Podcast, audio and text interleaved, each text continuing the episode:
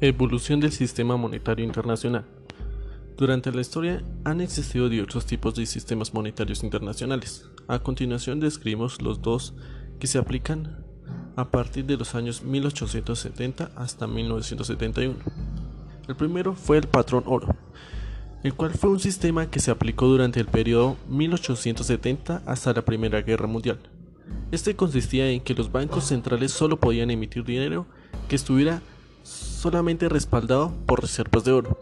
Existía un, tipo de cambio fijo de las divisas de distintos países con respecto al oro y los ciudadanos podían libremente cambiar su dinero por el equivalente correspondiente.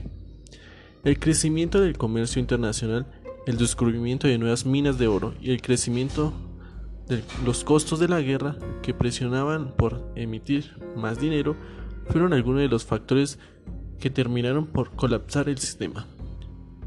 El sistema Bretton Woods. Este sistema estuvo vigente desde 1944 hasta 1971.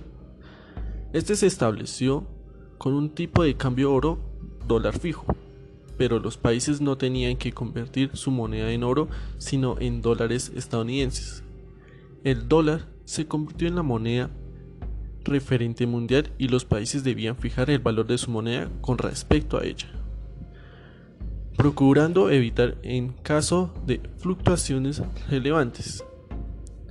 Durante este periodo se crearon el Fondo Monetario Internacional y el Banco Mundial.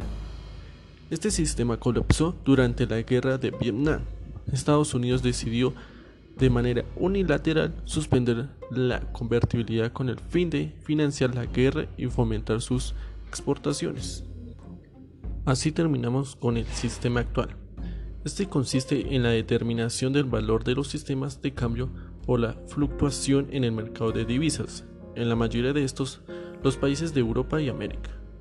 El dinero no cuenta como un respaldo en, metales, activos u otro bien convertible.